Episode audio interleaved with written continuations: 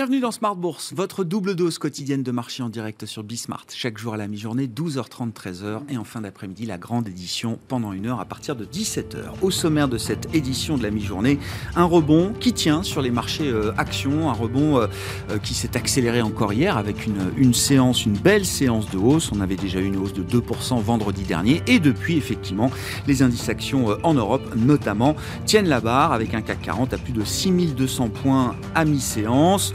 On se satisfait de quelques bonne nouvelle de court terme, si je puis dire. En tout cas, les marchés décident de voir le verre à moitié plein sur, euh, sur des sujets lourds. Le sujet de la crise politique en, Italie, on comprend qu'il y a un chemin possible qui peut permettre à Mario Draghi de rester peut-être jusqu'au calendrier euh, prévu des prochaines élections en, 2023 en, Italie. Euh, il faut passer quand même l'étape du vote de confiance prévu cet après-midi, en fin d'après-midi au Sénat italien, mais il y a un sentiment de détente quand même à court terme sur euh, le sujet euh, italien, un peu de détente également sur la question de l'approvisionnement en gaz russe pour euh, l'Europe, puisqu'on comprend qu'après les travaux de maintenance du gazoduc Nord Stream 1, le gaz russe coulera à nouveau, quand bien même il semble que ce sera un débit réduit, mais le gaz russe arrivera à nouveau à partir de demain, a priori, à travers ce, gazoduc clé en matière d'approvisionnement. Et donc tout ça entretient un, un début d'optimisme, on va le dire comme ça, de la part des investisseurs, avec en plus des publications d'entreprises qui sont peut-être un peu moins mauvaises que ce qu'on pouvait euh, craindre. L'exemple hier soir à Wall Street était Netflix, alors qui vient de très très bas euh, Netflix. Hein. Netflix qui avait euh, surpris fortement le marché après son premier trimestre en annonçant des pertes d'abonnés importantes à venir. Ces pertes d'abonnés se sont révélées moins importantes que prévu. 970 000 abonnés de moins au deuxième trimestre contre une perte d'abonnés qui est attendue autour de, de 2 millions c'est mieux que prévu et Netflix anticipe désormais à nouveau des gains d'abonnés sur le, trimestre en cours et vise un million de nouveaux abonnés au troisième trimestre entre juillet et septembre. Après une chute de quasiment 70% depuis le, 1er euh, janvier, le titre Netflix a rebondi hier après la publication de ses résultats trimestriels. On évoquera évidemment ces, euh, sujets avec nos invités de, de, l'émission euh, de la mi-journée et en nous parlerons précisément stratégie d'investissement. Est-ce tactiquement un bon moment pour envisager de reprendre du risque sur les marchés. Les équipes d'Edmond Rothschild Asset Management seront avec nous en plateau et pour la partie euh, économique, c'est euh, Patrice Gautry, chef économiste de l'Union bancaire privée qui nous accompagnera pendant cette demi-heure.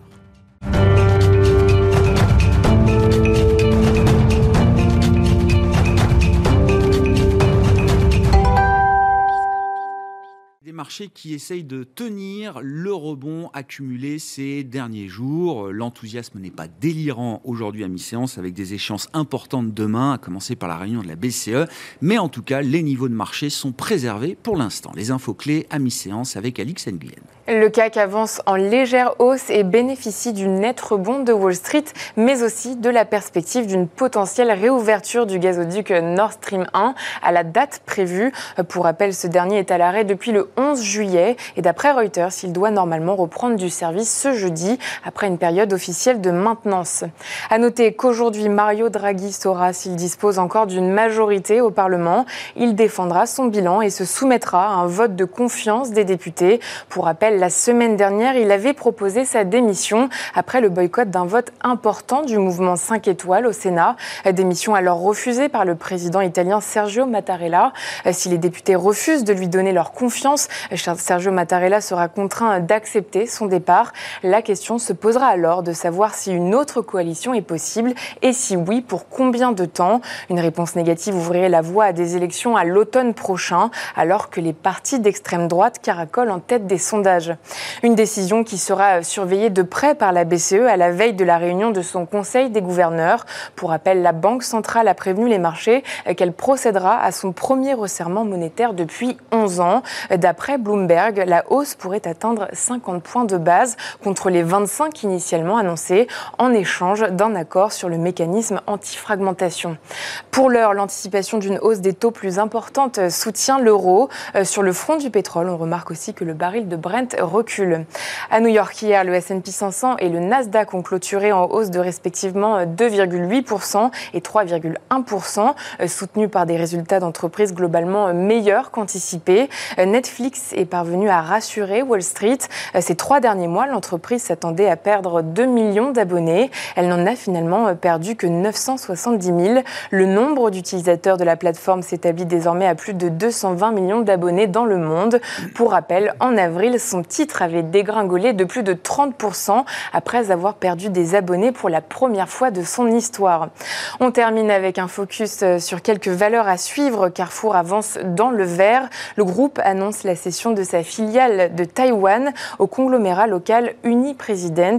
Le PDG mise désormais tout sur l'Europe et l'Amérique du Sud. Le prix de cette opération pourrait atteindre 1 milliard d'euros. Et puis, à une échelle européenne, Uniper signe la meilleure performance du stock 600 à la suite d'informations du Handelsblatt, selon lesquelles les détails de sa recapitalisation par le gouvernement pourraient être discutés avec le chancelier Olaf Scholz vendredi. Tendance, mon ami, deux fois par jour, les infos clés de marché à 12h30 et 17h avec Alix Nguyen dans Smart Bourse sur Bismart.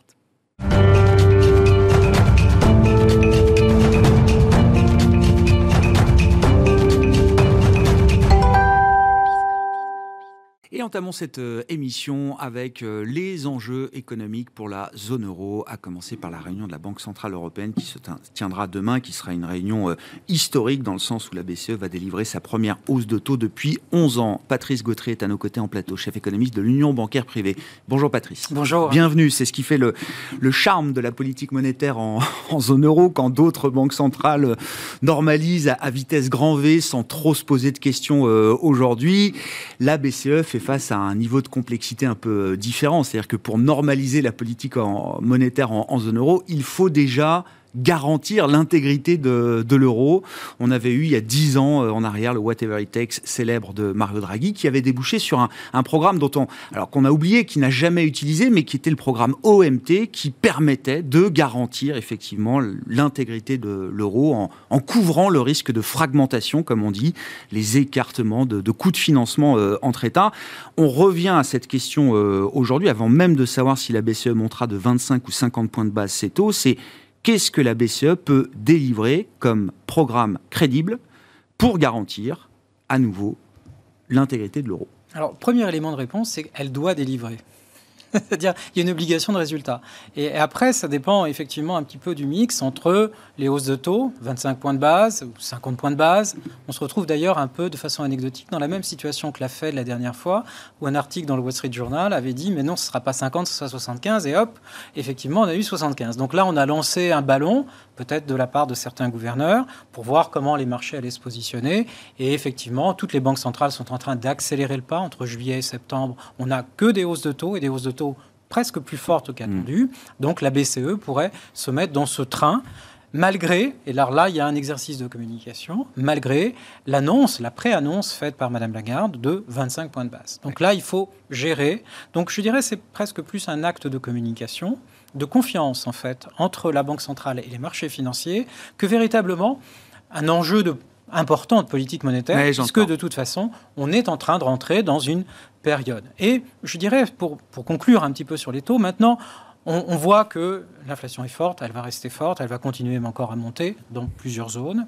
Et on est en train, on, est, on a déjà embarqué dans un train de hausse de taux. Donc maintenant, à mon avis, le débat va se porter plutôt sur le taux final, pas simplement sur 25 ou 50 points de base. Où est-ce que l'on va? On va à plus de 1% en zone euro, à 1,5%, ou on s'arrête à 1%, ou on ne va pas à 1%. Je pense que le, le débat fondamentalement, pour les enjeux de politique monétaire, puisqu'on a vu que le crédit est mmh. en train de se rationner.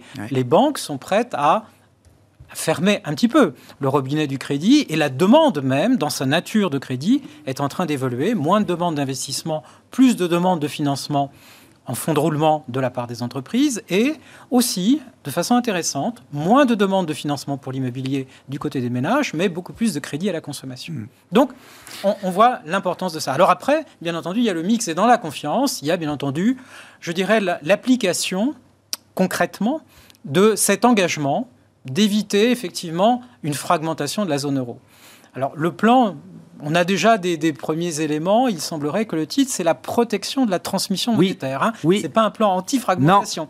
On voit bien que le mot, c'est subtil, mais c'est une nuance importante. C'est subtil, mais pour les gens qui sont habitués à ah, le langage des banquiers centraux, ça veut dire beaucoup, euh, comme dit le poète. Donc, effectivement, ça veut dire que on n'aura peut-être pas beaucoup de détails sur le montant, sur les détails, et certainement pas, bien entendu, Madame Lagarde ne va pas dire à 205 points de base entre le spread italien et allemand, on intervient. Certainement pas, même si les marchés vont, vont, tester, euh, vont tester ces niveaux-là. Mais on, peut avoir effectivement un mécanisme dans lequel, qui soit assez différent de l'OMT, puisque vous l'avez rappelé en titre, ça n'avait pas fonctionné parce qu'il y avait une conditionnalité qui était forte. Donc là, on peut se mettre un petit peu dans le profil du PEP, c'est-à-dire en fait des montants qui ne sont pas nécessairement limités, même si on peut développer des enveloppes qui sont revues régulièrement, avec une conditionnalité qui était en fait assez souple pour le PEP et qui reste assez souple dans le plan du NGEU. Donc là, je renvoie aux conditionnalités qui sont attachées euh, par la Commission Donc vous appliquez le programme Next Generation EU, le programme d'investissement, de relance, de reprise, les critères, les critères.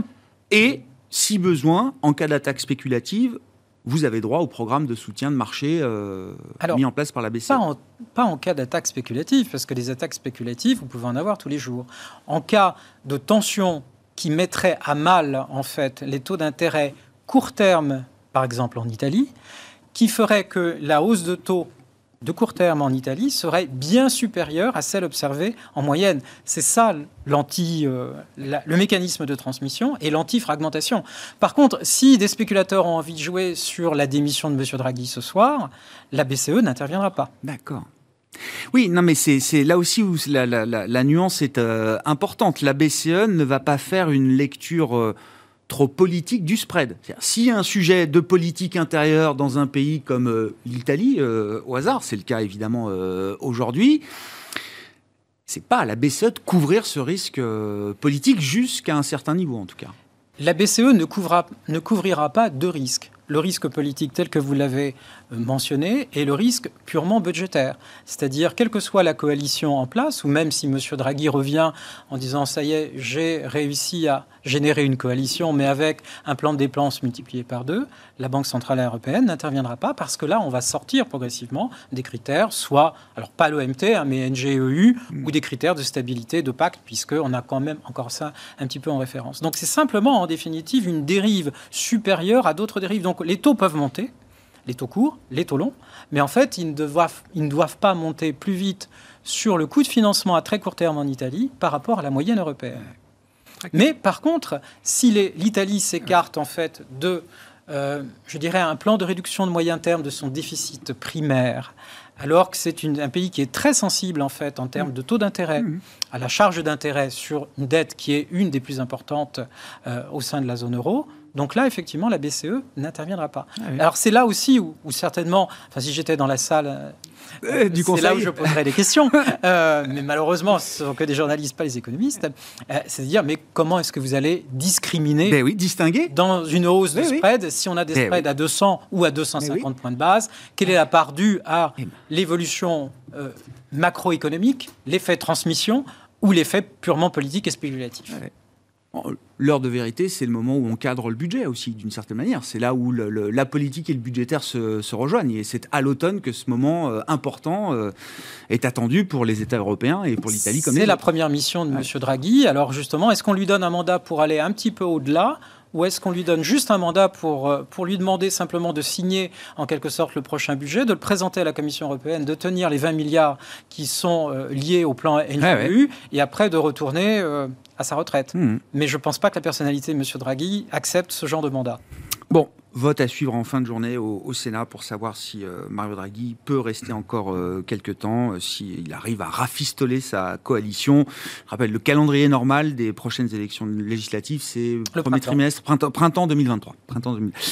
je reviens sur la, la première idée, effectivement, 25-50 points de base, mais la question c'est, et ensuite, c'est quoi la la stratégie, le point d'arrivée de la normalisation de la politique monétaire euh, en zone euro Est-ce qu'on peut avoir un, comment dire, une trajectoire crédible de ce point de vue-là quand on affronte euh, une crise italienne euh, potentiellement plus importante encore demain, quand on a l'épée de Damoclès permanente du gaz russe au-dessus de nos, têtes qui, prend une forme de, supplice chinois On va remettre un peu de gaz, mais pas complètement, etc. Enfin, ce jeu-là va durer sans doute encore quelques temps. Comment est-ce qu'on peut se projeter au-delà des, des, quelques mois quand on fait de la prévision économique et, et, de la stratégie de politique monétaire ça, c'est un élément de communication qui manque aujourd'hui dans la, dans la Banque Centrale Européenne. Et on espère, alors peut-être aujourd'hui, ça va être, enfin demain, pardon, ça va être un peu court, mais par contre, dans les mois à venir et pour le mois de septembre, il serait bien que l'on ait une communication qui nous dise, en fait, puisqu'ils travaillent sur plusieurs scénarios, un scénario central, des scénarios plus positifs Dégradés, ou négatifs.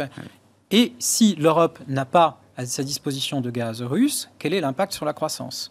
Et quel est l'impact sur la politique monétaire? L'impact sur la croissance, différents organismes, la Commission européenne, la Banque centrale européenne, le FMI dernièrement, a travaillé sur des scénarios. Ils concordent tous vers, euh, je dirais, un chiffre qui est assez symbolique, c'est un choc de 2 points 2% de croissance en moins sur la zone euro à partir du moment où intervient cela.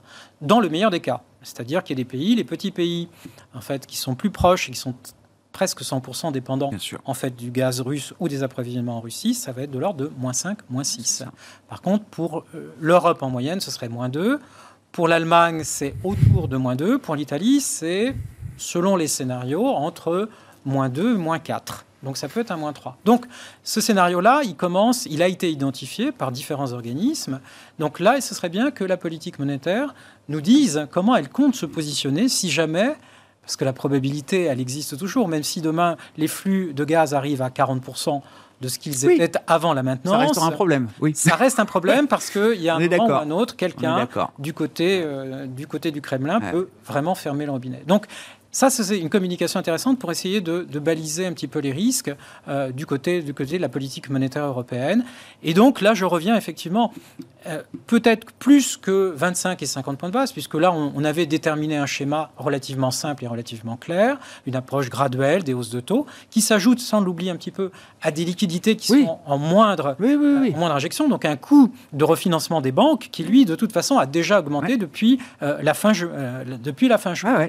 Donc dans ce cas là c'est, à mon avis, le taux terminal qui devient le plus important. Est-ce que c'est 1% Et aujourd'hui, le discours actuel, c'est on, va chercher 1% va le taux neutre. en, fin d'année, euh, en fin d'année, ce qui correspond peu au prou. Alors, certains euh, gouverneurs de la Banque centrale situent le taux neutre à 1,5, d'autres aux alentours de 1.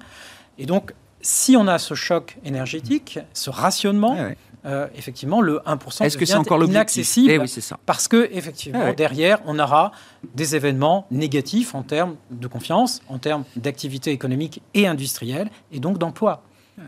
Bon, beaucoup de, paramètres euh, qui sont encore instables, on va dire comme ça. Pour c'est, ce qui caractérise ah malheureusement notre notre activité et l'activité des marchés boursiers. On peut passer du positif au négatif, et c'est, malheureusement une des caractéristiques de cette période, et ça va pas.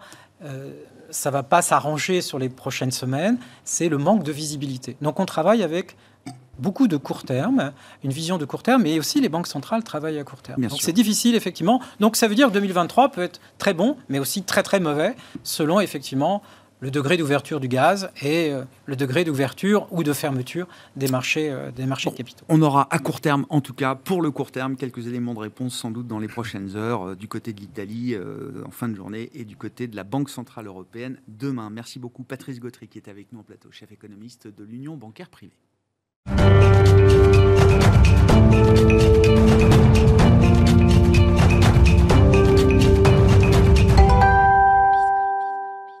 Et parmi toutes ces interrogations euh, économiques et, monétaires, euh, N'y a-t-il pas euh, néanmoins sur les marchés là une fenêtre de tir où, l'espoir redeviendrait euh, intéressant euh, et porteur peut-être pour les, actifs risqués? Michael Nizar est avec nous pour en parler, directeur des investissements multi-actifs d'Edmond Rothschild Asset Management. Bonjour et bienvenue Michael. Bonjour Grégoire. Oh, la partie qu'on n'a pas évoquée, hein, on parlait macroéconomie avec Patrice Gautry, c'est la partie des résultats d'entreprise parce que là c'est quand même le gros morceau pour les investisseurs au-delà des, banques centrales et de l'Italie ou du gaz russe. alors on est au tout début de la saison de publication mais les premières euh, indications sont toujours euh, intéressantes. Qu'est-ce qu'on peut dire de ce que le marché euh, ou les analystes attendent de ces résultats, de ce que le marché, lui, en attend et de ce qui peut être bah, la réalité à l'issue de la période de publication? Euh, déjà, en fait, si on rappelle le contexte au niveau des attentes euh, des résultats et la dynamique des marchés, euh, on est sur un point de bascule. Parce qu'en fait, si l'on se rappelle bien, depuis le Q4 2021 et durant tout le premier semestre, on a vécu quoi exactement? On a vécu en fait une, baisse très forte des multiples de valorisation sur fond finalement de, de, craintes de remontée de taux qui se sont effectivement produites, et aussi sur fond de craintes de réduction de la liquidité mondiale, à commencer par la Fédérale Réserve. Donc fait, les prix ont baissé beaucoup plus rapidement que les earnings, que les bénéfices par action, durant 6-9 mois. Aujourd'hui, on est sur un point de bascule, puisqu'en fait, euh, sur fond de, de, crainte de récession, on s'intéresse beaucoup plus en fait à ces attentes de résultats, notamment le pincement sur, euh, sur les marges. Mm. Voilà. Et donc, en fait, on, est sur euh, cette, cette trajectoire, enfin, l'histoire des six prochains mois, ça va être l'histoire finalement de cette trajectoire des bénéfices par action. Alors, si on nous avait dit effectivement que euh, six mois auparavant, euh, avec une guerre en Ukraine, euh, un tightening très fort, un resserrement très fort, monétaire, liquidité des banques centrales, plus en fait un, confinement, un reconfinement en Chine, on allait, encore avoir des attentes bénéficiaires positives, et c'est le cas encore aujourd'hui, ça aurait été quand même difficilement de, de, le croire. Difficile de le croire. Et en fait, effectivement, aujourd'hui, on se situe à un point où on a à peu près 9% d'anticipation de bénéfices positive aux États-Unis euh, et même euh, un peu plus de 10% en Europe. Et pour 2023, on est encore à 9% attendu positif ah euh, aux États-Unis et plutôt 5% en Europe. C'est des chiffres positifs qui qui ont été déjà un peu révisés quand même ou pas, euh, alors, Michael? On partait d'où il y a quelques mois sur ces attentes? Alors, alors déjà, ça signifie effectivement que euh, on est sur un, régime qui est beaucoup plus sain que dans les années précédentes où on a pu avoir effectivement ce type de, de récession, modérée ou, plus forte, parce qu'effectivement, on a une croissance nominale quand on intègre l'inflation qui fait que euh, ça inflate mm. fortement les chiffres d'affaires et donc en, en, valeur, on a effectivement des, des, des, top lines, donc en fait des chiffres d'affaires. Ah qui ont permis d'avoir euh, finalement une, résilience au niveau de, ces attentes de résultats qui sont encore positives. Mmh. Alors cela étant, depuis un mois, qu'est-ce qu'on voit?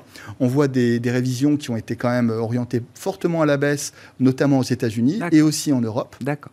Ce qui fait que on va euh, entrer, et on est entré dans cette période de publication trimestrielle des résultats, avec finalement euh, un obstacle qui va être plutôt facile à, franchir, puisqu'en fait on est déjà sur moins 5% quand on regarde donc les résultats attendus sur le Q2 versus le Q2 de l'année dernière. On est sur moins 5% quand on enlève les éléments volatiles, le secteur énergétique. D'accord. Qui gonfle énormément, effectivement, les, bénéfices attendus. Euh, Tout à fait. Ce qui veut dire que euh, moins 5%, on, risque d'avoir encore des, taux de surprise aux États-Unis et peut-être aussi en Europe, euh, plutôt euh, assez, assez, de manière assez, assez forte. Alors, j'ai envie de parler de trois points finalement sur les, sur les earnings. Premièrement, c'est parler des, des guidance l'orientation des, bénéfices des, des, grandes entreprises, les marges et puis les effets exceptionnels liés au change. Quand on regarde les guidance, ça va être très important parce que il va pas falloir effectivement regarder uniquement. Euh, on a une surprise positive, donc euh, on s'arrête là. On peut avoir des sanctions sur des titres parce que certaines sociétés, notamment Nike, euh, qui a effectivement bien publié, ont, quand même, ils ont quand même publié aussi des, orientations un peu plus prudentes. Et donc, il faudra vraiment faire très attention à cette orientation pour les 3-6 prochains mois et même au-delà. D'ailleurs, sur cette guidance-là, j'ai envie de dire, il y a quand même un élément positif, c'est que quand on regarde par exemple euh, euh, les, euh, les, annonces d'Apple, on, va voir certainement dans la technologie un, un, focus peut-être encore plus fort pour restaurer la profitabilité, en étant un petit peu moins dispendieux et plus en contrôlant davantage les coûts. Donc ça, c'est sur les guidance, ça va être très important. Et il nous semble que malgré tout, les guidance vont être, vont commencer à, amorcer une tendance un peu plus, euh, euh, un peu moins positive. Oui, bien sûr. Oui, il faut anticiper que alors la, magie euh, de l'illusion nominale, à un moment s'évanouit. C'est que la question de la demande finale se, pose réellement pour les entreprises. Exactement. Alors ensuite, sur les marges, ce qu'on voit, c'est qu'en fait aujourd'hui, on est à 9% euh, sur les marges en, Europe et 13% aux États-Unis. Donc on est déjà sur un niveau, un haut cycle euh, qui, à notre avis, va vraiment marquer le pas. On va commencer à avoir un pincement euh, sur les marges pour les prochains mois. alors, dû à deux leviers principaux. Premièrement, euh, l'inflation par les, par les matières énergétiques. Donc, on le voit dans les secteurs de la chimie, matériaux de base, industriels, matériaux de construction. Mm. Euh, on le voit par un deuxième levier lié à l'inflation par les salaires. Mm. Et là, en fait, on va le voir plutôt dans la consommation discrétionnaire, avec euh, le tourisme, l'hôtellerie, mais aussi les transports. Et puis, peut-être aussi dans la consommation de base, qui va conjuguer finalement ces deux effets, mm. liés aux matières premières, notamment agricoles, et aussi l'inflation par les salaires. Et donc, on sera très attentif à des chiffres comme Casino, Ahold dans, euh, aux Pays-Bas et même euh, Unilever, euh, qui se sont déjà plaints justement de ce renchérissement de, ces matières premières. oui, et que, passer les hausses de coûts, c'est une stratégie qui a des limites aujourd'hui pour ces entreprises-là. Hein. Exactement. Alors ensuite, le troisième point qu'on va vraiment regarder très près et qui va être presque un miroir entre les États-Unis et l'Europe, c'est les effets changes. On a des effets changes qui sont aussi importants que ceux de 2008 ou 2011 pour les entreprises, notamment américaines, euh, qu'on chiffre autour de 1 à 2% de contribution négative aux résultats. Ce qui veut dire que quand vous regardez par exemple des entreprises comme Microsoft ou Nike, on commence à voir finalement un pincement euh, justement euh, sur, ces des résultats ah liés aux effets de change. De l'autre côté, en Europe, on a vu quand même, alors c'est notable, BASF dans la chimie, qui est supposé se plaindre effectivement avec des marges plus faibles. Bah, en fait, euh, ils ont pu remonter leur prix sans toucher au volume, et en plus, ils ont pu euh, bénéficier d'un effet change très positif sur l'euro-dollar. Hmm. Voilà. Donc, ça va perturber vraiment la lecture, mais il nous semble que guidance, marge et euh, effet sur le change vont être vraiment capitaux. Mais donc, quand même, cette deuxième, cette saison de publication du deuxième trimestre, elle ne sera pas sans doute pas aussi horrible que certains, que ce que certains craignaient ou espéraient d'ailleurs. Je ne sais pas comment le dire, parce que euh, certains investisseurs très cash, et euh, on en a déjà parlé euh, autour de ce, plateau, attendaient un déluge de mauvaises nouvelles pour que le marché capitule et que ceux ayant beaucoup de cash puissent revenir à des prix, à des prix extrêmement intéressants. Tout à fait. Et c'est vrai que ce qu'on est en train de voir dans la dynamique des marchés, c'est que d'ores et déjà, quand on regarde, je parlais tout à l'heure du P, donc le prix, les multiples de valorisation ont baissé de 20% sans toucher les earnings en fait, ça, ça, permet d'intégrer déjà en fait une forte baisse des indicateurs avancés, comme les ISM, euh, donc les directeurs d'achat aux États-Unis, euh, les indices market, euh, notamment en Europe. On est déjà en train d'intégrer un chiffre qui est passé en dessous de 5 ans, c'est-à-dire en territoire plutôt de contraction. oui, oui, oui. Voilà. Donc finalement, on a bien vu dans les, dans, les, dans les précédents cycles, les attentes de résultats ne sont pas forcément le meilleur estimateur finalement des, des tendances de marché. Alors, dans les tendances de marché, ce qu'on note par contre, et qui est plutôt constructif, c'est que depuis à peu près un mois, un mois et demi, on voit que les corrélations entre les marchés taux et les marchés actions sont en train de changer. On a vu pendant six mois euh, ce qu'on n'avait pas vu depuis très longtemps, voire même depuis 40 ans, c'est-à-dire des marchés actions et des marchés taux qui baissaient en même temps. Donc, en soi, c'est pas un signe noir de voir 20% de baisse sur les marchés actions, mais qui aurait pu penser que dans, euh, en l'espace d'un semestre, on allait avoir moins 15 à moins 20 sur, sur l'obligataire. Oui, c'est ça. C'est ça. Et donc, depuis à peu près un mois et demi, on a des corrélations qui redeviennent négatives. C'est-à-dire que le prix des obligations a tendance à monter quand les marchés actions baissent. Donc ça, c'est un premier point dans la dynamique qui est positive. C'est-à-dire que les investisseurs finaux peuvent être tentés de revenir un petit peu plus sur les marchés. Deuxièmement, il y, a des, il y a des mâchoires qui sont très fortes dans la valorisation interclasse d'actifs. Les marchés actions euh, envoient des messages pas forcément très anxiogènes. Le VIX, la volatilité sur les actions américaines, euh, elle est plutôt très basse, dans un régime entre 24 et 27, vraiment très faible par rapport à ce qu'on a pu voir comme baisse des marchés, alors que dans le même temps, sur les marchés du crédit, notamment sur le high yield européen, on est à plus de 600 points de bras base dans la marge de crédit. Ce qui veut dire que globalement, on a des volatilités taux qui euh, bah, finalement exprime ce que vous disiez tout à l'heure, c'est-à-dire qu'on a une incertitude sur quel est le taux terminal euh, sur euh, les, taux des directeurs des grandes banques centrales. Quand je regarde par exemple le staff de la BCE, ils ont un, spectre finalement de, de, taux directeur qui va de 0,5 à 2% hmm. Comment voulez-vous finalement que des investisseurs puissent faire enfin, avoir une, un intervalle de confiance sur les marchés de taux qui soit un petit peu plus faible C'est difficile et donc c'est rare, mais les volatilités taux sont aujourd'hui très élevées par rapport à ce qu'on voit sur les marchés actions. Bon, concrètement, pour conclure rapidement, là, comment est, Comment on se repositionne sur les marchés, euh, justement, à travers la gestion multi-actifs et le fait que le marché obligataire retrouve de l'intérêt relatif Qu'est-ce que ça veut dire sur d'autres euh, parties du marché euh, pour vous Alors, en termes d'allocation tactique globale, on a plutôt tendance à, à réemployer le cash en allant vers le fixed income, puisqu'en fait, on a vu que les corrélations redevenaient un peu plus vertueuses. Donc, on a envie de passer plutôt neutre. On était quand même négatif mmh. sur les six derniers mois sur les marchés de taux et les marchés actions. On a tendance aujourd'hui à revenir à la neutralité sur des marchés de taux qui ont sous-performé, donc le marché américain, notamment aussi sur le grade d'investissement. Et puis, on a tendance aussi à revenir un peu sur la neutralité sur les actifs risqués, à la fois sur le high yield américain et aussi sur les actions américaines.